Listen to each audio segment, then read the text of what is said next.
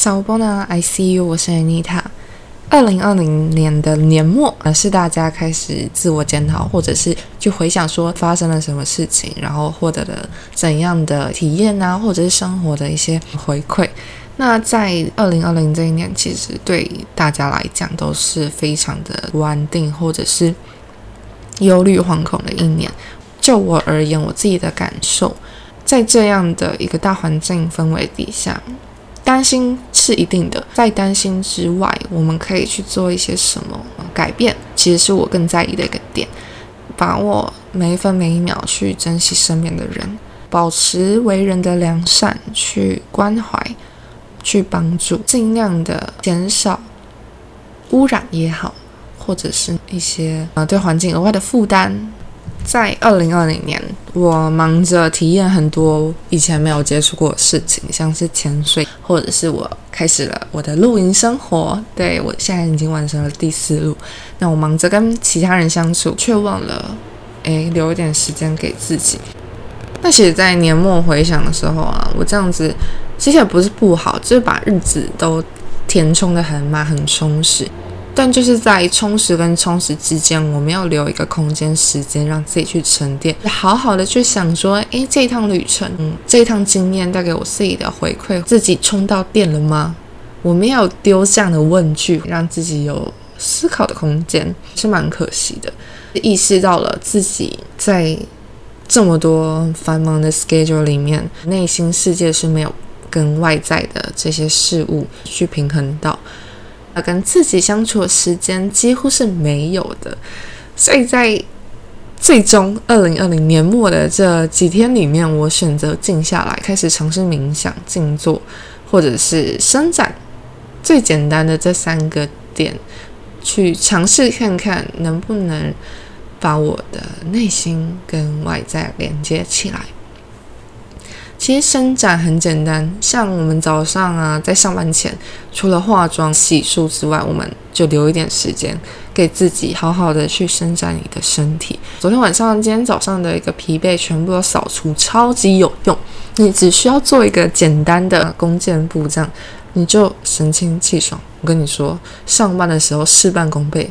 还可能还是需要喝咖啡了。冥想跟静坐呢，其实我本身也是断断续续的在做，是我感到非常混乱或者是觉得压力很大的时候，会给自己留个十五到二十分钟的时间，因为刚好我们家有一个小小的电脑房。然后我这时候可能就会放一些纯乐器的音乐，让自己放空跟放松，专注在我的一吸一吐之间。其实很重要的一点就是你要意识到你的呼吸，呼吸是一个看起来很平凡的存在，因为你毕竟要活就要呼吸嘛。但是怎么样呼吸，怎么样有效的呼吸，我觉得是一个嗯会改善你自己整个循环。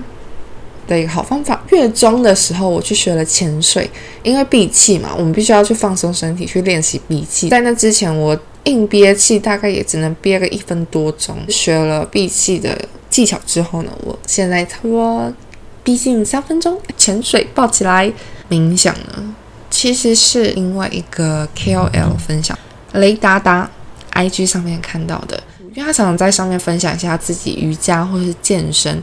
或是一些脉轮的感受。那他有一句话呢，是说痛苦之所以存在，是因为你有感知的能力。即便你再怎么逃避的事情，它终究会以不同的形式再次出现在你面前。那你不如趁早选择，你还能选择的时候去看见、面对，然后体验、接受它，吸收，再来代谢或者是堆肥。我是个非常善于逃避的人。不管是情绪或可能偏负面的一些感受，我都会本能性的去拒绝面对让我感到痛苦的真相，尤其是在感情这件事。我分享一个名词好了，它叫假性疏离。简单来讲，有没有一种时候你会感觉到，诶，我明明就想靠近，然后却假装不在意？感情中很容易嘛，人家会觉得你是欲擒故纵啊。可是其实你自己都搞不懂自己，我明明内心很渴望靠近。但却又要把对方推开，所以在二零二一年，这也是我要去改进的一个点。还有一个是我人间月老的称号。这是很很吊诡耶，就是跟我有一些好感或是暧昧的对象啊，他在就跟跟我结束掉暧昧关系之后呢，很快就会脱乳，或者是遇到一个好对象，然后会走的很长很久。知道我在说谁吧？那现在已经在一起三年多吧，就跟我单身时间单身的时间一样久。这已经无关干燥花是不是放房间的问题了。二零二零对我。而言，它是一个自我觉察大跃进的一年，可以让我进一步认识自己。但是，何谓自己？很多倡导什么爱自己、做自己，就越来越多前面加个动词，何尝不是一种框架？我自己觉得啦，因为像是很多广告的 slogan 都会讲：“哎，你用了这个产品就是爱自己，宠爱自己。”我会好奇一个点，如果你去用了。或者是去体验购买你非平常领域你会去做的事情，也许是新鲜的，但是长久吗？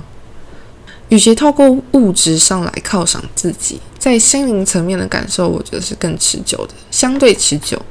也不是说借由购买去犒赏自己是不好的事情，但是如果你能去分辨最适合你，然后让你感到很舒服的方式。那其实你不说爱自己也可以，你就靠你的实际行动去证明，去跟自己证明。尼采啊，尼采就有讲过一句话：人生最艰难的时候，不是没有人懂你，就没有人了解你，而是你不懂你自己。就当你都不懂你自己的时候，你怎么可能还奢望别人去懂你？可是，这回归到一个问题是：你是谁？那去掉职业，去掉角色，去掉种种你拥有的物品之后，你是谁？其实这不就是人设吗？人物设定不见得不好，可以让别人更容易去定位你。只是说，在这些标签之外，你怎么去看你自己？我常常把自己的情绪拒于门外，所以在这一条路上面，我势必要。很努力，很努力，跟自己慢慢靠近。对，好，跟你们分享一个很有趣的心理测验，来测你是哪一种天生色彩、性格跟美感风格。因为我本身是做设计跟行销，那对于这两个关键字“色彩”还有美感，我非常的有兴趣。那也推荐给你们来玩玩看。总共有十题，你们可以把每题的字母记下来。IG 文章底下留言你最多的字母数，你只要留 A B C D 给我就好，我就会把答案私讯给你，就小盒子给你。现在开始，第一题，你喜欢哪个颜色？A 绿色，B 蓝色，C 黄色，D 红色。好，第二题。你最喜欢哪种社交活动？A. 跟朋友一起坐在炉火旁边聊天聊到深夜。B. 欣赏芭蕾舞或古典音乐会。C. 音乐剧当下完成的有趣活动。D. 开幕晚会、首映会或时尚派对。第三题，你最喜欢哪种珠宝？A. 不规则的形状跟风格，有着自然有机的外观，材质为铜、木或琥珀。B. 白 K 金、珍珠或是雾面银，不要沉重、闪亮或招摇的。C. 淡色的亮面金、蓝宝石、祖母绿、蛋白石，那些亮晶晶、会动并聚光的东西。D. 个性化饰品。钻石、红宝石、黑珍珠或铂金。第四题，你会怎么形容自己？A. 富有同情心并对他人感到兴趣。B. 安静的观察者。C. 风趣外向。D. 有自信、决心也具有行动力。第五题，你喜欢怎么度过闲暇的时光？A. 在大自然中漫步或造访旧时遗址。B. 静静的待在宁静的湖畔。C. 到海边在海浪间嬉戏。D. 躺在泳池啜饮鸡尾酒。第六题，一个家中对你最重要的是：A. 舒适温馨；B. 均衡与比例；C. 充足的自然光；D. 简约与秩序。第七题，你最喜欢哪种类型的电影？A. 历史剧、传记影片或是自然纪录片；B. 旧时浪漫黑白剧；C. 喜剧，最好是爆笑闹剧；D. 黑色电影或是艺术片。好，倒数两题喽。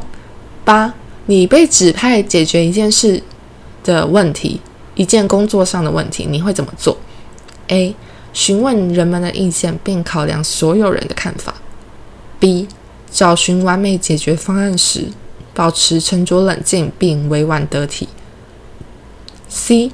热切鼓励他人一同协助解决问题。D. 搜集事实，专心一致找出对的结果。第九题，你喜欢听哪种音乐？A. 乡村与西部音乐、民谣、独立音乐。B. 古典乐。C. 流行乐、音乐剧。D. 歌剧、前卫爵士。最后一题，第十题，当朋友心情不佳，你会怎么做？A. 深深感到同情，投入所有精神跟时间，确定朋友安好才会离开。B. 沉稳冷静的开始找方法帮助他们。C. 试着让他们振作，开心起来。D. 专注于解决眼前的问题。好，有什么话留着下次说。我是 Anita，下次见，拜。